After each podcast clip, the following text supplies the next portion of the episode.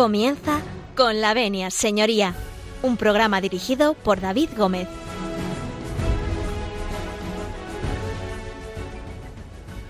Muy buenos días, señoras y señores, eh, y bienvenidos a Con la Venia, señoría. Bienvenidos a esta Santa Casa. Un lunes más arrancamos eh, este consultorio jurídico que pone Radio María a disposición de todos ustedes. Y un lunes más, pues abrimos las puertas eh, de este despacho, como yo les digo, eh, jurídico, para que ustedes puedan interactuar con todos nosotros.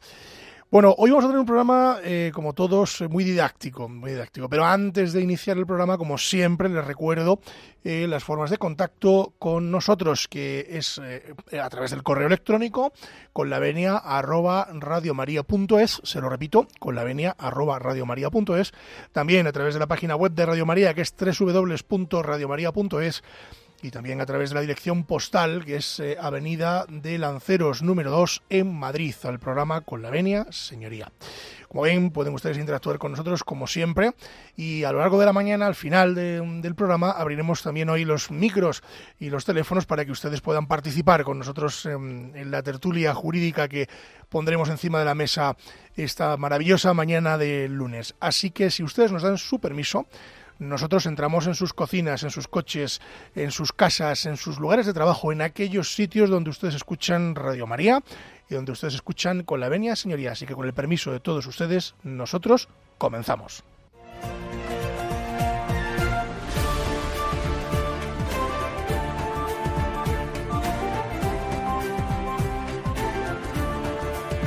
Tiene la palabra.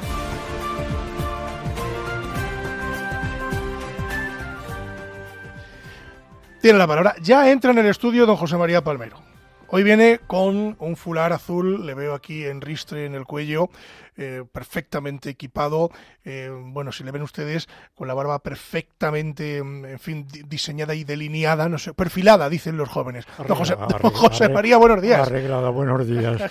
El pañuelo en la garganta es preceptivo para el frío y cuidar las cuerdas bucales, sobre todo cuando hay que hablar, como es el caso de hoy. Por ejemplo, por ejemplo, bueno, ¿cómo ha ido el fin de semana? Creo que está usted enfrascado en un estudio Fin jurídico. de semana encerrado, preparando un recurso de amparo ante el Tribunal Constitucional, muy complejo, muy enrevesado y con muy poca jurisprudencia al respecto. Luego hablaremos de recursos, porque así vamos a nombrar. Eso es eh, el programa de hoy, vamos los a nombrar recursos. procesales y los tribunales de justicia.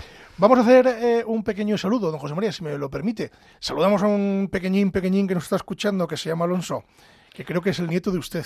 Alonso está malito. Ah, y Está malito y está escuchando, está escuchando la radio, Radio María, y le gustaría una canción infantil. Y se me ha ocurrido, dada la eh, talla de, de- de Alonso y sus gustos, pues poner esa canción de Garbancito, No piséis y todo eso. Bueno, claro, canción claro. muy infantil. muy infantil, muy infantil. Bueno, se la vamos a dedicar a él y a todos los, eh, los peques que nos... eh, bueno, no, no- todos. no creo que nos escuchen mucho porque estarán en la guardia y estarán en... Pero bueno, a todos y los que alguno padres esté malito, como el peques. caso de Alonso. Eso sí, ah, está oyendo seguro la radio. Efectivamente. Bueno, luego les contamos de qué vamos a hablar hoy en el programa, pero antes vamos a, a escuchar esa pequeña canción de, de Pulgarcito que se la dedicamos a todos los pequeños que estén malitos y en especial a, a Alonso, que está con su abuela y que, como ha dicho usted antes, que, que, mm, su abuela estaba de, de guardia, ¿cómo era la cosa? De Guardesa. De guardesa, de guardesa. De Nurse, De- guardesa. De, de Nurse. pues también un saludo para la abuela. Volvemos enseguida, no se marchen.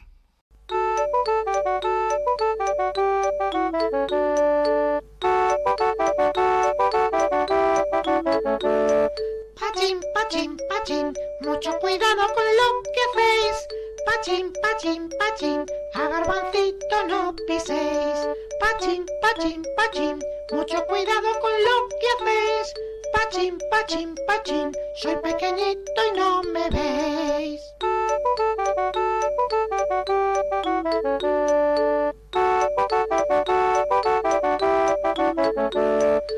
Pachín, pachín, pachín, mucho cuidado con lo que hacéis. Pachín, pachín, pachín, a garbancito no piséis. Pachín, pachín, pachín, mucho cuidado con lo que hacéis. Pachín, pachín, pachín, soy pequeñito y no me veis.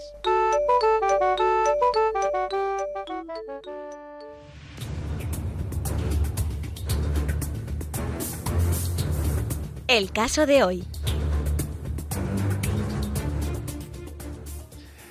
Bueno, ustedes no lo han visto, pero don José María y don Javi Esquina estaban bailando el pachín, pachín, pachín, ¿eh? a garbancito no piséis. Volviendo a nuestra, a nuestra tierna infancia.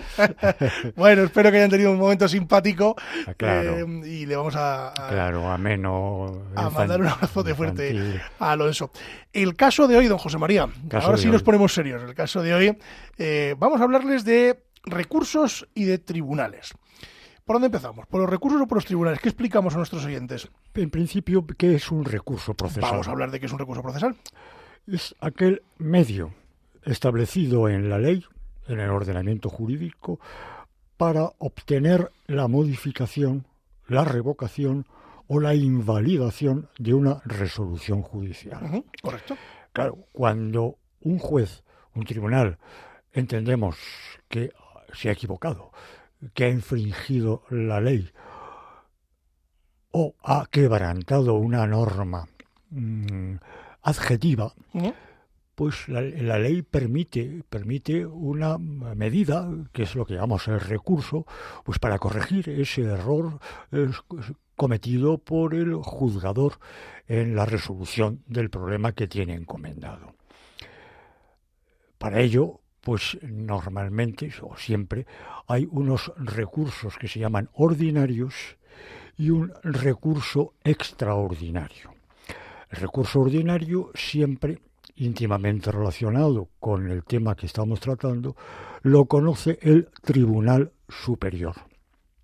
Ya veremos cuáles son los tribunales y cuáles son los tribunales superiores al respecto. Le pongo un ejemplo.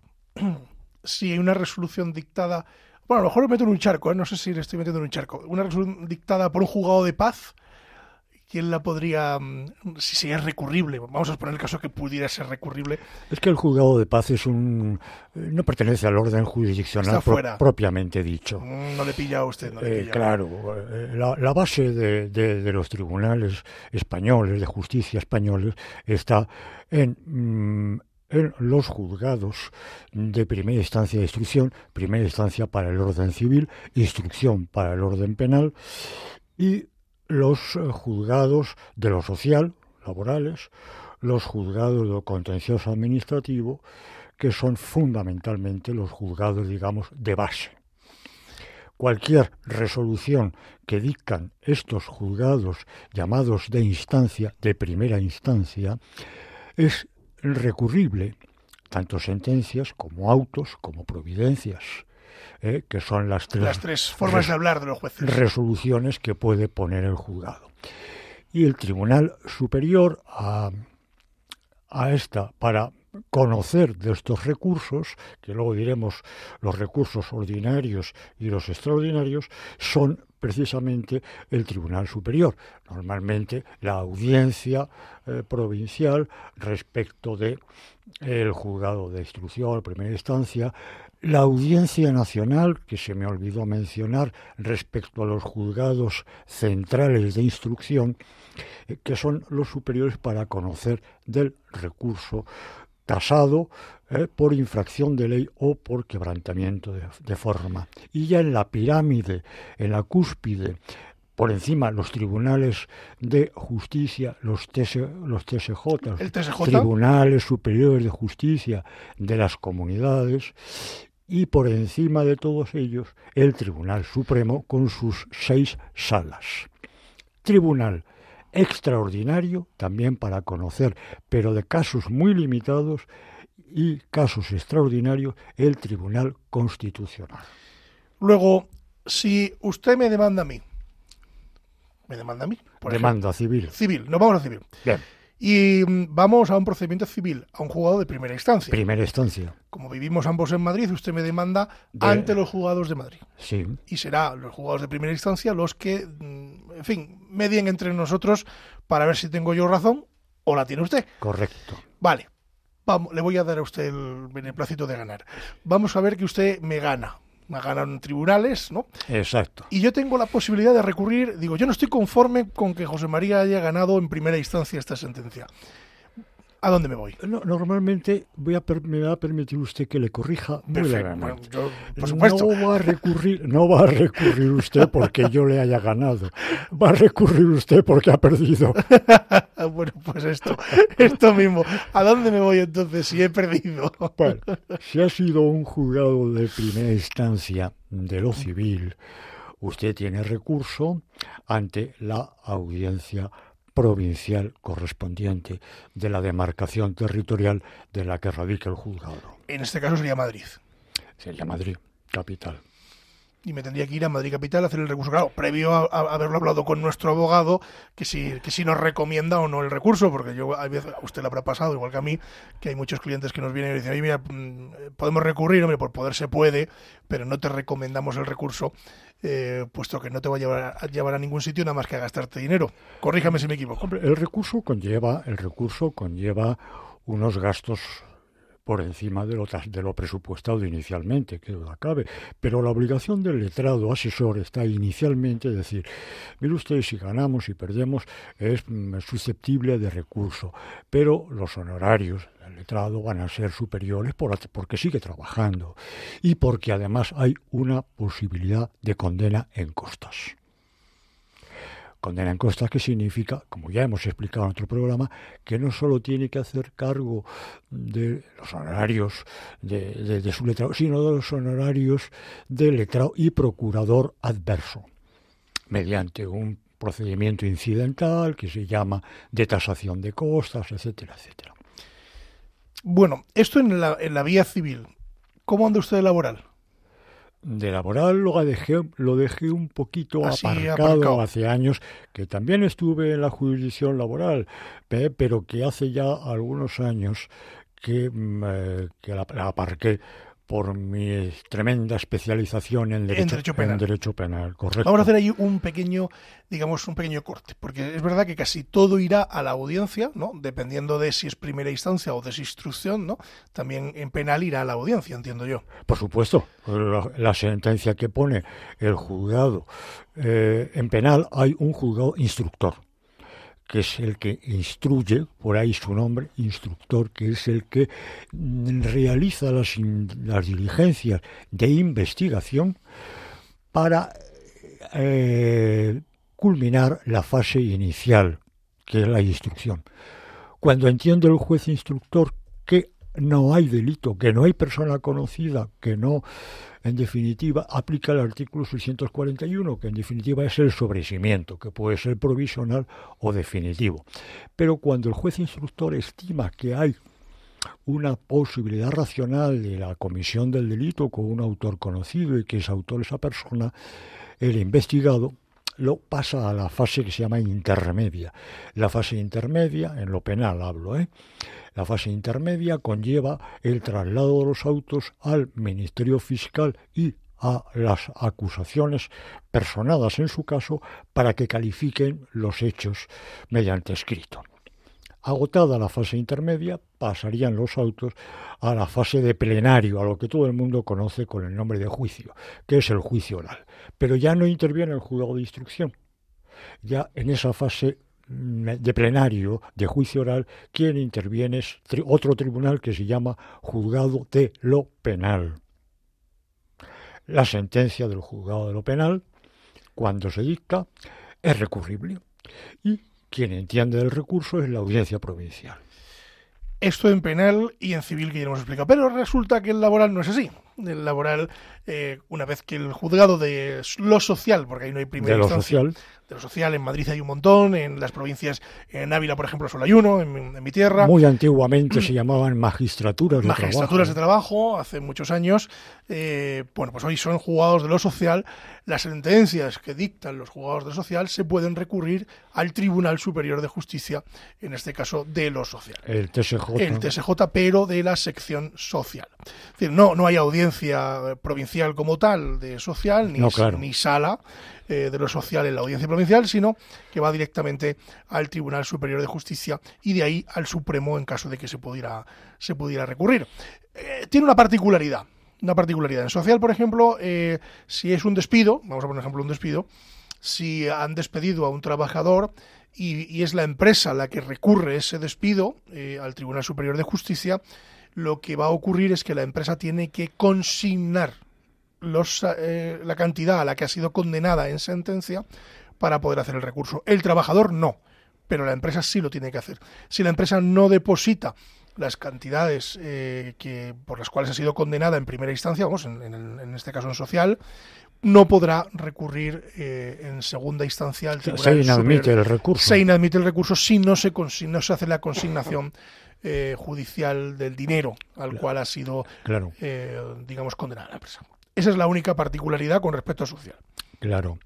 Y siempre está por encima de todo eso el, las seis salas del Tribunal Supremo. Exacto. Sala primera de lo civil, sala segunda de lo penal, salas tercera, cuarta y quinta de lo contencioso administrativo y sala sexta de lo social. De lo social. Ahí llegaría en un pleito social, laboral, Laboral. llegaría a la conocimiento del recurso de casación a la sala sexta del Tribunal Supremo. Corrígeme si me equivoco, que esa es a la sexta y la, lo que es la jurisdicción social es la junior, ¿no? Es el de, dentro de los del mundo del derecho es eh, la más joven, son los más jóvenes. Es la más joven. porque el derecho realidad. civil ya es antiguo, el penal es muy antiguo, el Claro. contencioso administrativo y luego digamos que la que aparece La- es la- social, aparece finalmente. Hombre, la jurisdicción social eh, tuvo su inicio, mm, tuvo su inicio antes de una, ser una jurisdicción especial eh, en, en el Código Civil. Mm. En el Código Civil se regulaban los arrendamientos, los arrendamientos de, de- de servicios como precedente inmediato a lo que después fue la relación laboral. Claro. Bien, pero a partir de entonces, claro, se crearon las magistraturas de trabajo, eh, el, el recurso de suplicación que se llamaba en la jurisdicción laboral, eh, y de ahí efectivamente es la, mm, eh, la menos antigua, la sala sexta del Tribunal Supremo. Bueno, hemos hablado del recurso eh, de apelación, propiamente dicho, de las Es el recurso básico, es el recurso estrella, el recurso digamos, estrella ejemplar, el más el más, utilizado. digamos, no sé si el más importante, pero eh, dentro del no, día a no es el más importante, es el más utilizado. el más utilizado. Pero dentro del procedimiento judicial, don José María, corríjame si me equivoco, también hay otros recursos, porque eh, muchas veces los eh, clientes y los oyentes también, ¿no? Eh, nos dicen, oiga, yo he recibido una sentencia o o yo he recibido una admisión a trámite, por ejemplo, un decreto de admisión a trámite del secretario judicial, bueno, de los letrados de la Administración de Justicia, yo que todavía soy de la vieja escuela, diciendo que, se, que tal día se presentó una demanda y que se ha admitido a trámite.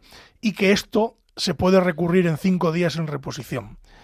Y esto despista muchísimo a los, eh, a los clientes y al justiciable, porque siempre nos preguntan a los letrados, pero es que hay cinco días para recurrirlo.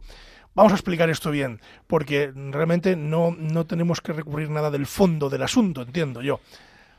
El recurso de reposición, a mi modo de ver, sobre todo en penal y en civil también, eh, pues, según mi criterio personalísimo, es un recurso que yo llamo estéril. Estéril. Mire usted, cuando un juez instructor, orden penal, por ejemplo, dicta un auto, una resolución que se llama auto, no sentencia, auto. Esa resolución es recurrible, es recurrible en reforma, parecida a la reposición en el orden civil. Pero cuando un juez ha dictado una resolución y es el mismo juez Quien la el tiene que resolver. el que tiene que analizar su error y reconocer su error, según nosotros, según el letrado recurrente, y recurre en reforma, pues eh, yo lo veo complicado que vaya a corregir a enmendalla, no enmendalla, que decían los clásicos castellanos. Muy difícil. Entonces, mi criterio personal, profesional, es que junto, por ejemplo, contra el auto de procesamiento, el auto de apertura de juzgado, eh, bueno, se puede recurrir en reforma y subsidiario de apelación. De apelación. En reforma, tres días Y en y en apelación, apelación, cinco. cinco. Pues mire usted, yo me voy directamente a la apelación.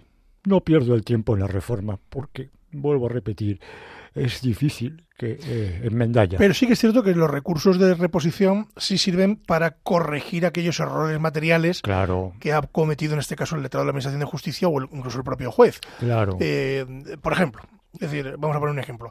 Eh, en una sentencia que he tenido yo hace poco, donde condenaban a un banco X a pagar una serie de dinero sí, a mi cliente. Y resulta que la sentencia que yo recibo es de otro banco, no es del banco al que yo demandé. Entonces, eh, bueno, pues porque habría sido algún cortapega de estos, eh, se confundió su señoría sí. y entonces eh, yo hice en ese caso un recurso eh, de revisión con aclaración de la sentencia diciendo, oiga, es que yo he demandado al banco X y ustedes me han dado la razón en el banco Y. Este no es el banco al que yo demandé.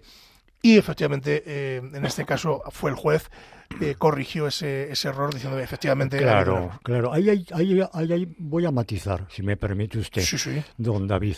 Ahí hay un doble recurso, o mejor dicho, un recurso, revisión, y un pseudo recurso, aunque se conoce coloquialmente, que es el recurso de aclaración De aclaración. de sentencia. Hombre, el, eh, juez puede, que- puede equivocarse al sumar, al multiplicar, a establecer cantidades en fechas que mm, pueden ser importantes para el fondo del asunto. Y entonces está el llamado recurso, que yo eh, lo estimo un pseudo recurso, de aclaración. De aclaración. ¿Qué es la aclaración de sentencia? Pues corregir aquellos errores aritméticos, materiales, matemáticos. Es decir, hombre, eh, 42 y 40 más 42 eh, está diciendo el juez que son 48. Bueno, eh, a mí me citaron una vez en el, en que fue, esto fue un recurso contra el letrado de la Administración de Justicia, contra una resolución del letrado, donde me citan a juicio para un domingo. Y entonces eh, yo, bueno, claro. yo llamé por teléfono a- al, al juzgado y me dijeron, no, no, está perfectamente. Digo, bueno, vale, pues yo sé que ir un domingo, vamos. Digo, pero bueno, no obstante, yo hice un recurso de revisión y entonces el letrado me dijo que efectivamente que el domingo no trabajaban y que por lo tanto, pues que, que citarían para otro día y me citó para otro día, ¿no? Claro. Que se habían confundido. Claro. Entonces, bueno, para eso sí que Claro. sirve el recurso el de recurso revisión. de aclaración es el llamado recurso de aclaración, a insistir, pseudo recurso de aclaración, pues es un escrito sencillo, es decir, mire, para lo que usted menciona, eh, el domingo, eh, el, el día tal de tal mes de tal año eh, es festivo, es domingo. ¿Van ustedes a actuar o, o es un error? Entonces lo subsana el secretario judicial diciendo efectivamente es un error. La- claro. Bueno, eh, si le parece, vamos a hacer un pequeño alto en el camino. Y hemos traído una canción que va a presentar usted, pero si me permite a mí la introducción, se la vamos a dedicar a doña María Tena, que también está malita como, como Alonso, Como Alonso. y la tenemos eh, convaleciente. Eh, entonces, bueno, pues le vamos a mandar de aquí un, un beso cariñoso y un, Pues y un a- abrazote. pues dedicado, dedicada a ella y con el deseo de un pronto restablecimiento, Seguro que sí. eh, va esta, este tema musical que ahora pasamos a escuchar. Sí, va, pues preséntenos, don José María. Se lo dedicamos a, a doña una- María, pero preséntenoslo usted. Es una canción festiva, eh, ligera, eh, que allá por los años 60 estuvo bastante en las emisoras de radio. Y, eh, y- y bueno, eh, parafraseando un poco la, la letra, eh, Io sono innamorato di Marina. Es Marina, pero en este caso María. Es María, que le quitamos la N, pero le vale, Le vale perfectamente para dedicárselo a para María. dedicársela con afecto a María.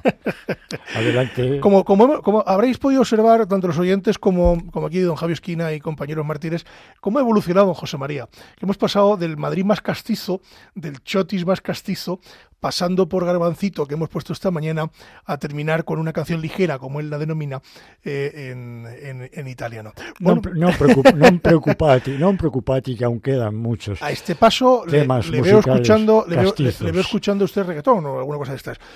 Mm, en fin, vamos a ir despacito, despacito. Usted no tenga prisa para esto, usted despacito. bueno, pues vamos a escuchar la canción a la vuelta. Vamos a seguir hablando de, de recursos y tribunales, pero tomen nota del teléfono porque nos pueden ustedes llamar y pueden ustedes participar en la tertulia. Y se le voy a decir ya para que vayan tomando nota y vayan ustedes eh, intentando contactar con nosotros que es el 91 005 94 19 se lo repito 91 005 94 19 anímense a participar en la tertulia. Volvemos enseguida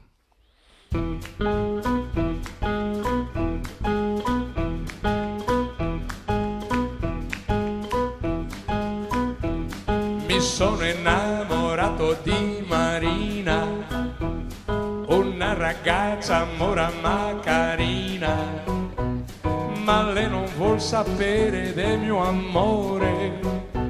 Cosa farò per conquistare il suo cuore? Io un giorno l'ho incontrata sola sola, il cuore mi batteva mille all'ora, quando le disse che la volevo amare me diede un bacio e l'amo sbocciò. Marina, Marina, Marina, ti voglio al più presto sposare. Marina, Marina, Marina, ti voglio al più presto sposare. Oh mia bella mora, lasciare, non mi deve rovinare. Oh no, no, no, no, no. Oh mia bella mora, no, non mi lasciare, non mi deve rovinare. Oh no, no, no, no, no. Mi sono innamorato di Marina, una ragazza mora ma carina lei non vuol sapere, de, lei non vuol sapere del mio amore, cosa farò per conquistare il suo cuore? Io un giorno l'ho incontrata sola sola, ma il mio cuore mi batteva mille all'ora. Quando le disse che la volevo amare, mi diede un bacio e l'amo sbocciò. Marina, Marina, Marina, ti voglio al più presto sposare. Marina, Marina, Marina, ti voglio al più presto sposare. Oh mia bella mora, no, non mi lasciare, non mi deve rovinare. Oh no, no, no, no, no. Lasciare, non mi deve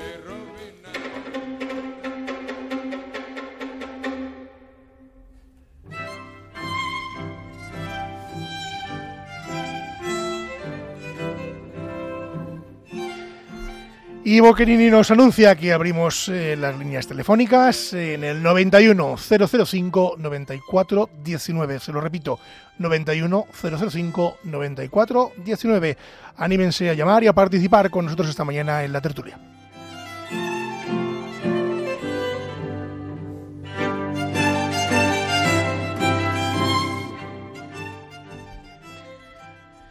Don José María, yo eh, cuando hemos entrado en el estudio le he dicho a Javi Esquina que, mm, que esto no tenía percusión, pero claro, así por el rabillo del ojo, como él es percusionista, le he visto que estaba ahí baqueteando, don Javi Esquina.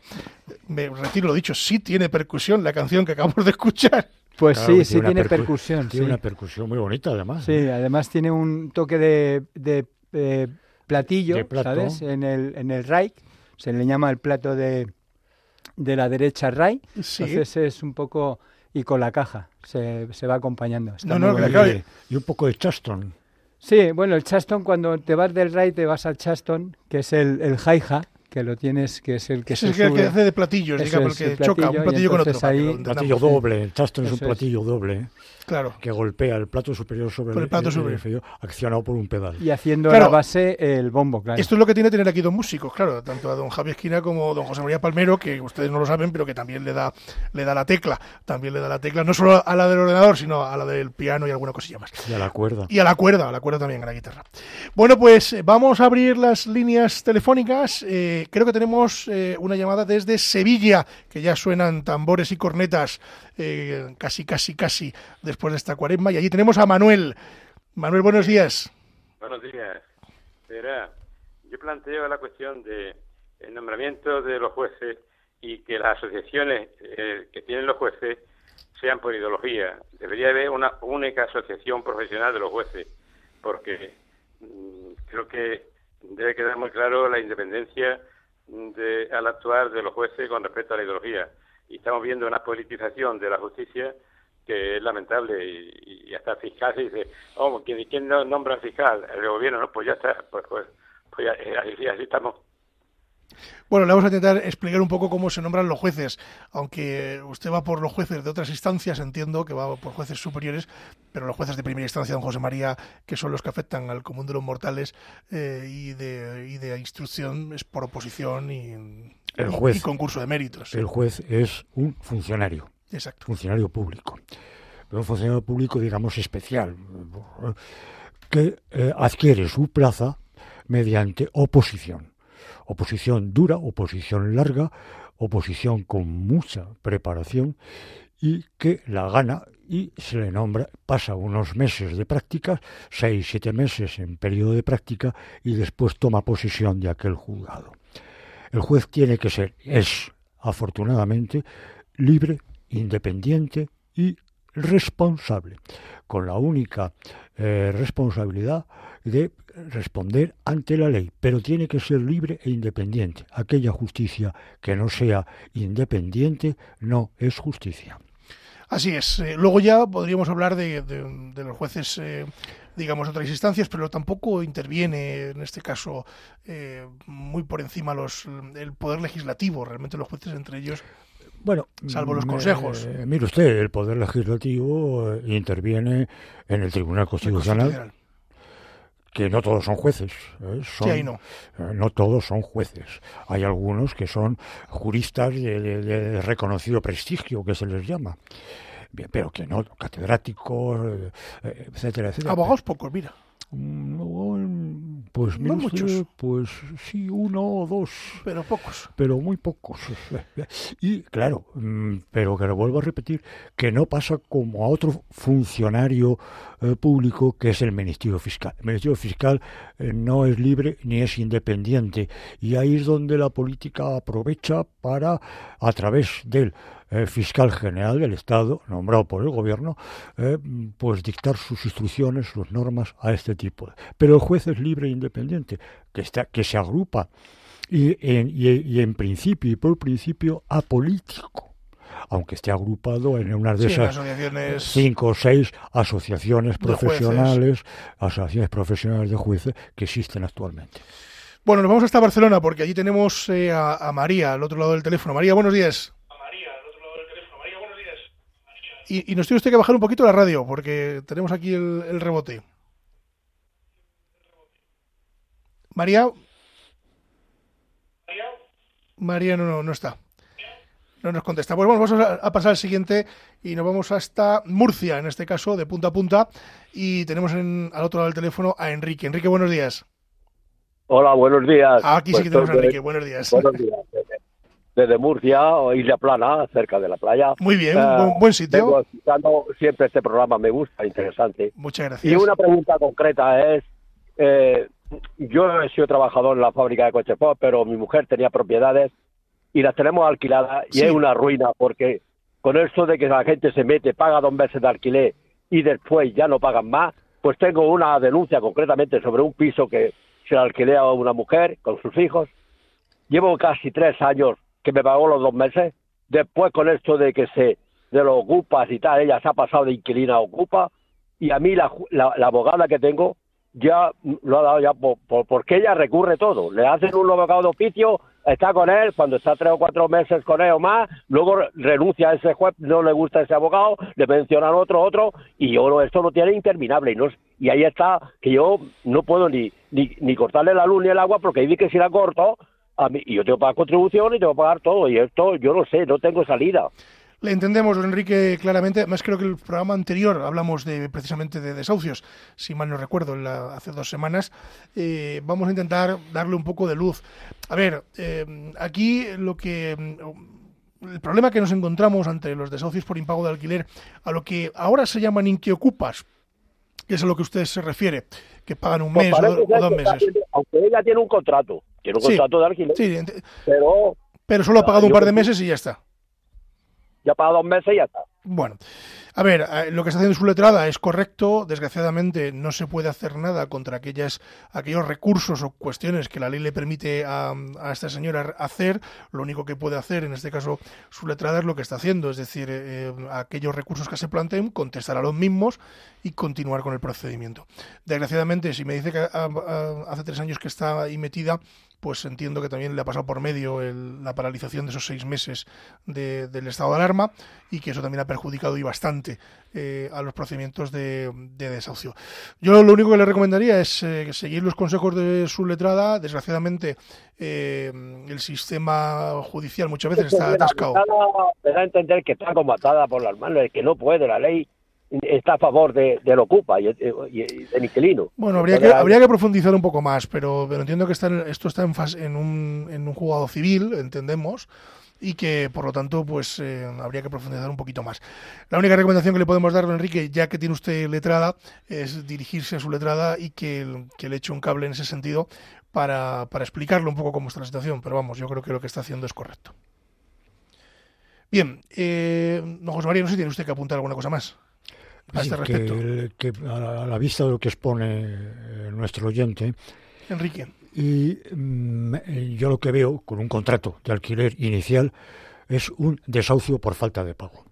Ha dejado de pagar la renta y no hay más eh, solución y remedio que el llamado desahucio por falta de pago de la renta, que mm, suele tardar de uno a dos años efectivamente hasta que se produzca el lanzamiento.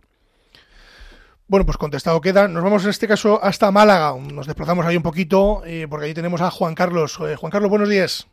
Sí, buenos días. Buenos días. ¿En qué podemos ayudarle? Gracias a Radio María y a vosotros por vuestro maravilloso programa. Muchísimas gracias. Mi, mi primera intervención, disculparme por mis lagunas en derecho. Nada, por Dios. Pero, pero Las, ten- tenemos nosotros, imagínese usted.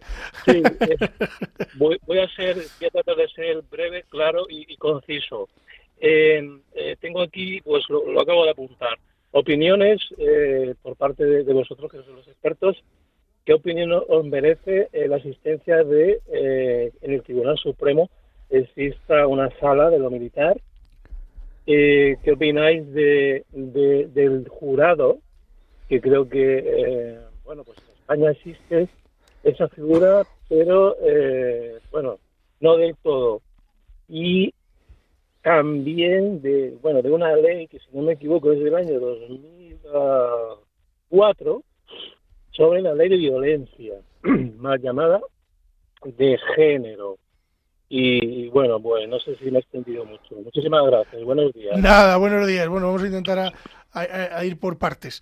Eh, nos hablaba del tema de la... mm, Voy a empezar, si me permite. Sí, sí, sí, adelante, sí, Voy a empezar supuesto. yo a tratar, luego ya uh, escucharemos la opinión de, de don David, pero yo voy a tratar de la ley del jurado.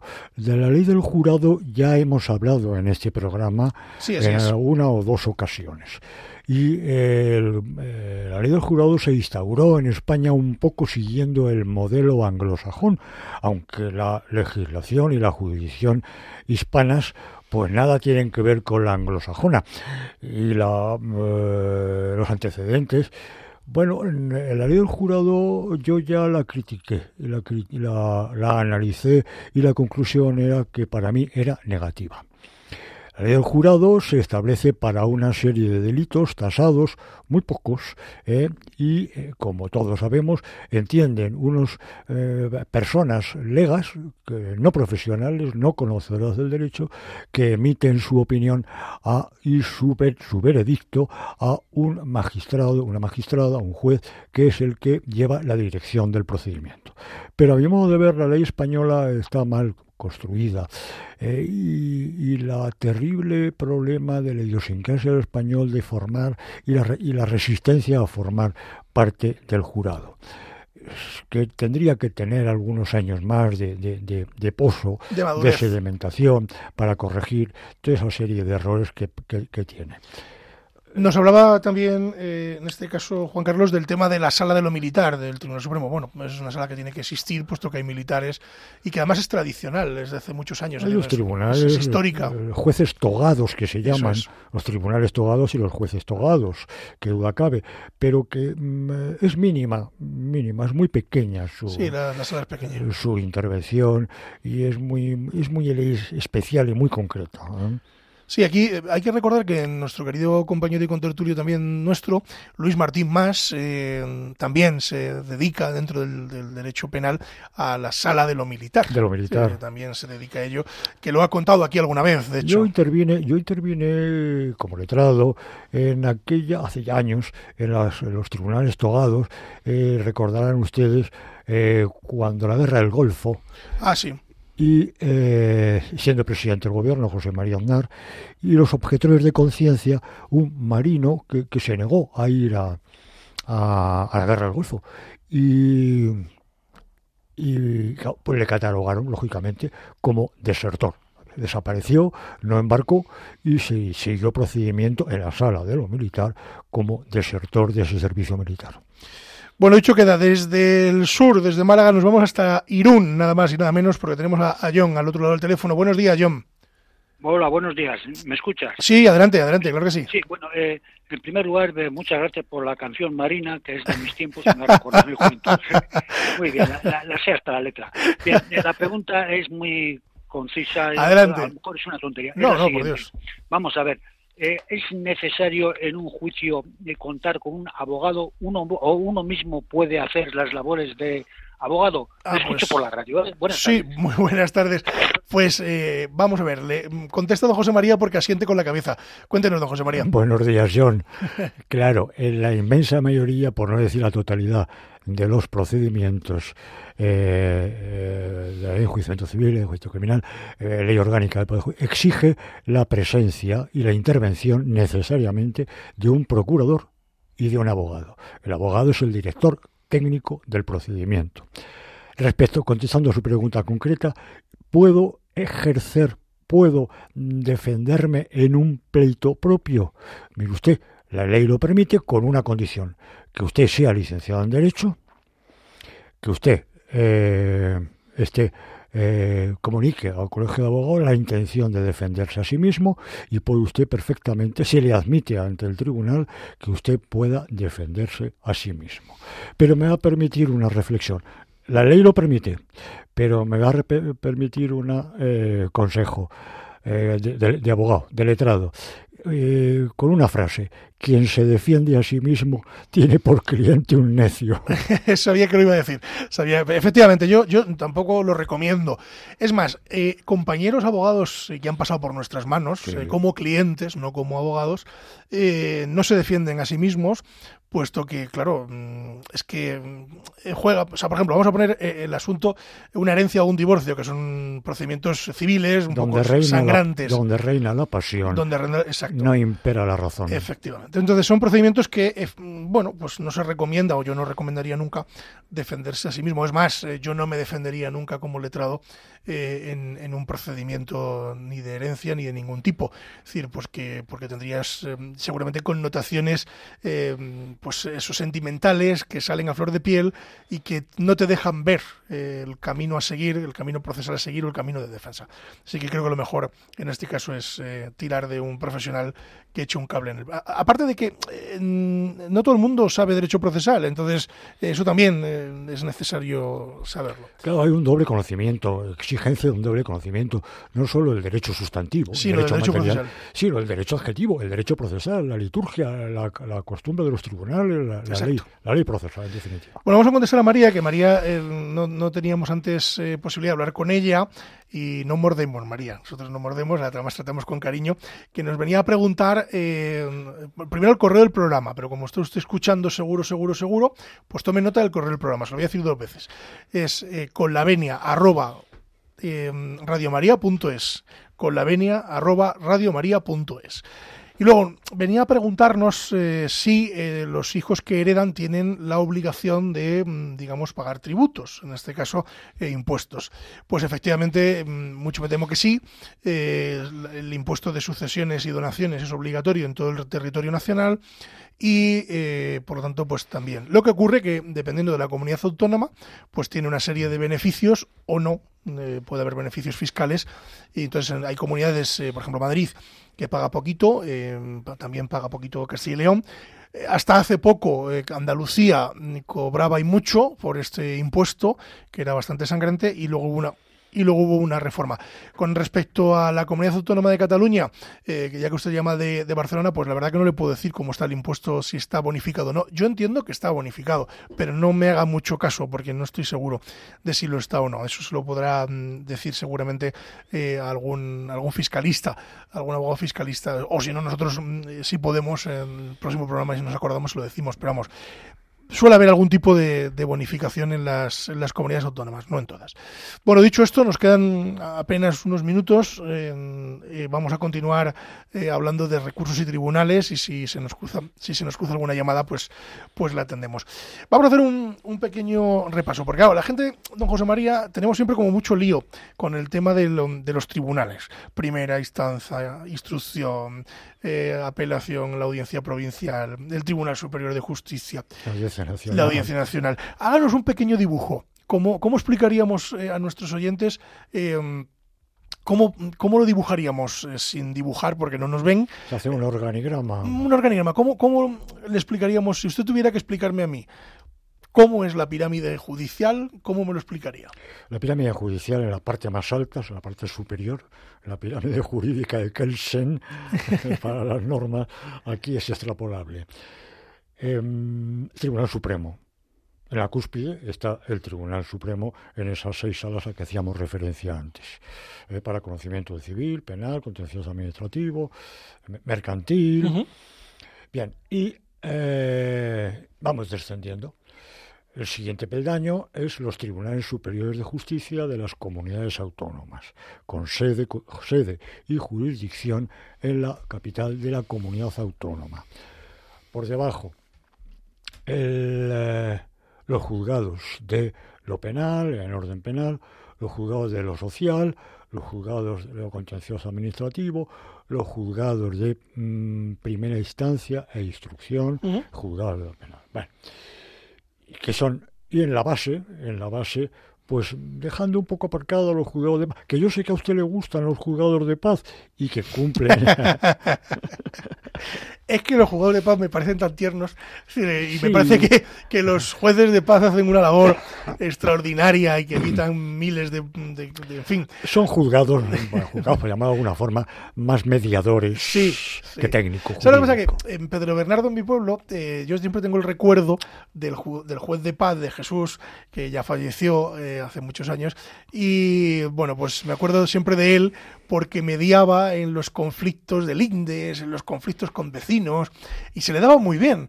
O siempre intentaba que, que no llegaran a las manos, jurídicamente hablando, eh, y, llegar a algún tipo de acuerdo. Entonces, como siempre me viene esa figura eh, a la cabeza, pues eh, por eso me parecen románticos los juegos de paz. Son románticos, efectivamente. Son el precedente de aquellos que en su época se llamaban juzgados municipales, que luego vi vinieron en llamarse juzgados de distrito. De distrito. Pero que la, la, ley de demarcación y planta los transformó todos en juzgados de primera instancia o de instrucción. No nos dejemos al Tribunal Constitucional. Ya como ha mencionado ah, usted en la pirámide, mire usted, la pirámide es la, la que es. La, la, cabeza es el Tribunal Supremo. Y no hay más es que hablar. el Tribunal Supremo. Porque el Tribunal Constitucional no es un tribunal superior ni inferior al Tribunal Supremo ni a ningún otro.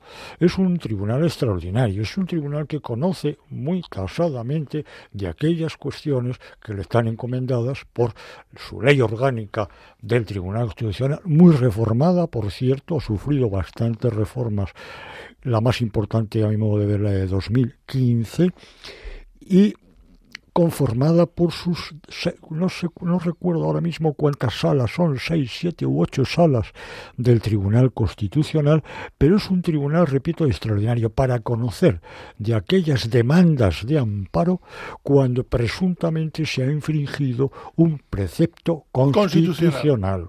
de la Constitución, de la Carta Magna.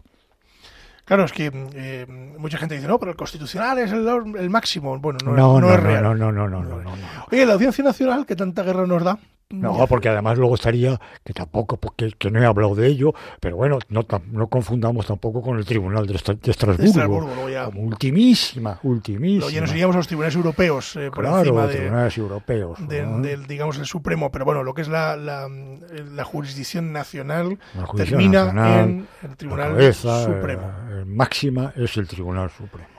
Y le decía yo antes, la Audiencia Nacional que tantas, tantos quebraderos de cabeza nos da, porque está todo el día en la tele, eh, con macrocausas y con cuestiones siempre por ahí. La Audiencia Nacional está compuesta por salas, eh, salas de tribunales, de, de tres magistrados, y que son los que entienden ¿Esos del son los juzgados centrales? enjuicia- los que entienden del enjuiciamiento y fallo de las causas incoadas y diligenciadas por los juzgados centrales de instrucción. que dependen de la Audiencia Nacional. Que claro que no los que son de la Son de audiencia, la Audiencia Nacional. de la Audiencia Nacional, que. Pues para temas para temas de- muy específicos ¿eh? también para temas de terrorismo para temas de, de- de droga a nivel a nivel nacional. nacional, es decir que comprende a dos o tres más o más eh, comunidades autónomas claro ¿m?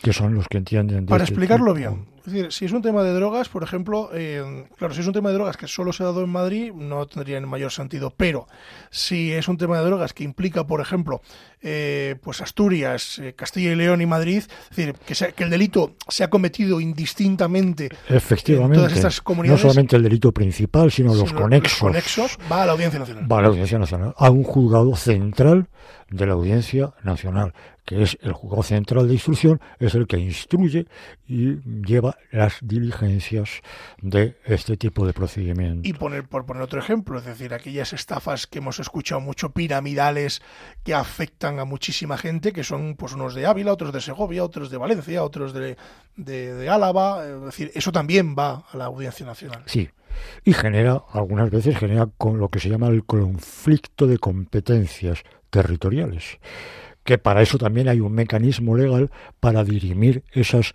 conflictos, posibles conflictos de eh, competencia territorial. Normalmente siempre por inhibición.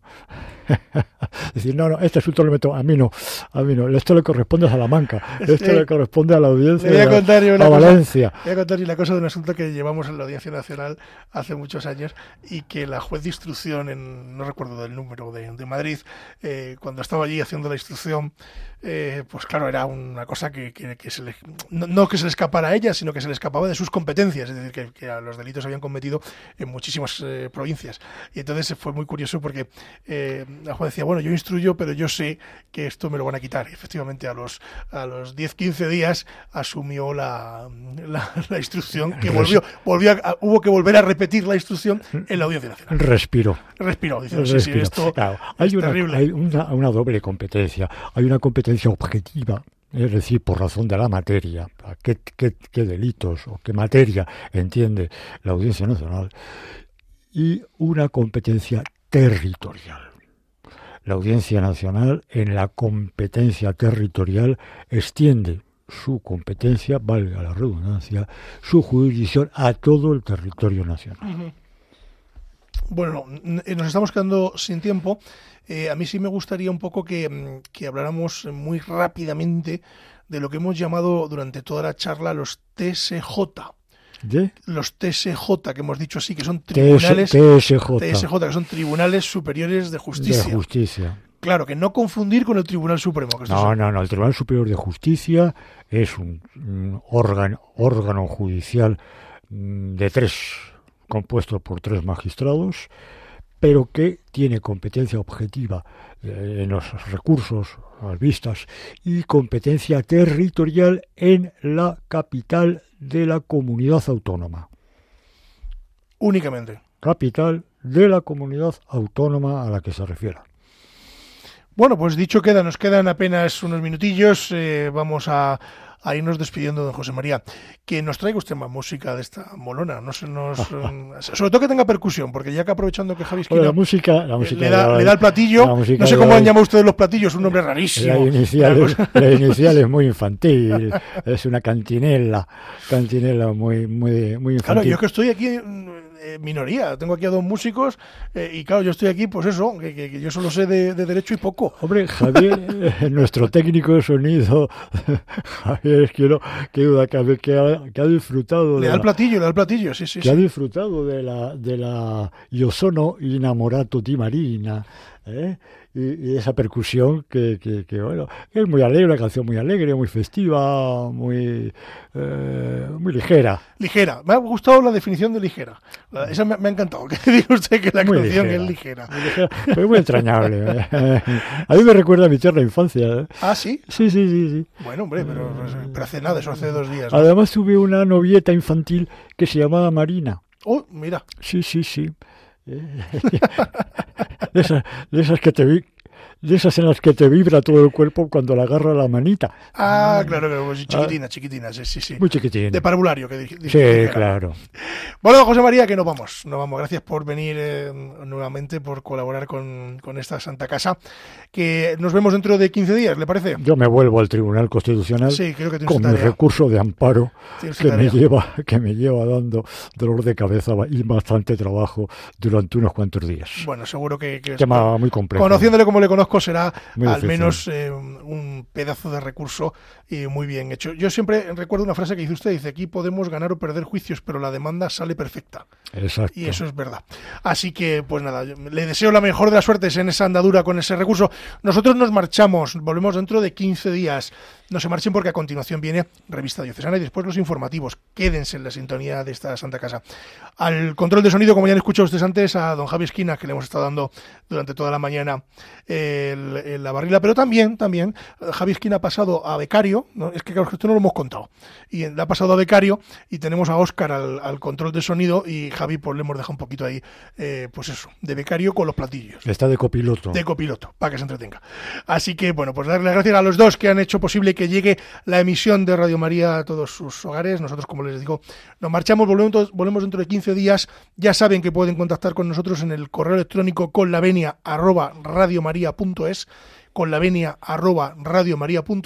también a través de la de la página web de Radio María, que es www.radiomaria.es, y también a través del correo postal, que es eh, Avenida de Lanceros número 2 en Madrid. Escríbanos eh, y intentamos responderles a todo lo que ustedes nos, nos manden y nosotros volvemos, como les digo, dentro de 15 días. Eh, así que mm, pasen una excelentísima semana y al regreso continuaremos hablando de, de derecho. Como siempre les digo, ya saben que la justicia, si es justa, es eh, doblemente justicia. Muy buenos días.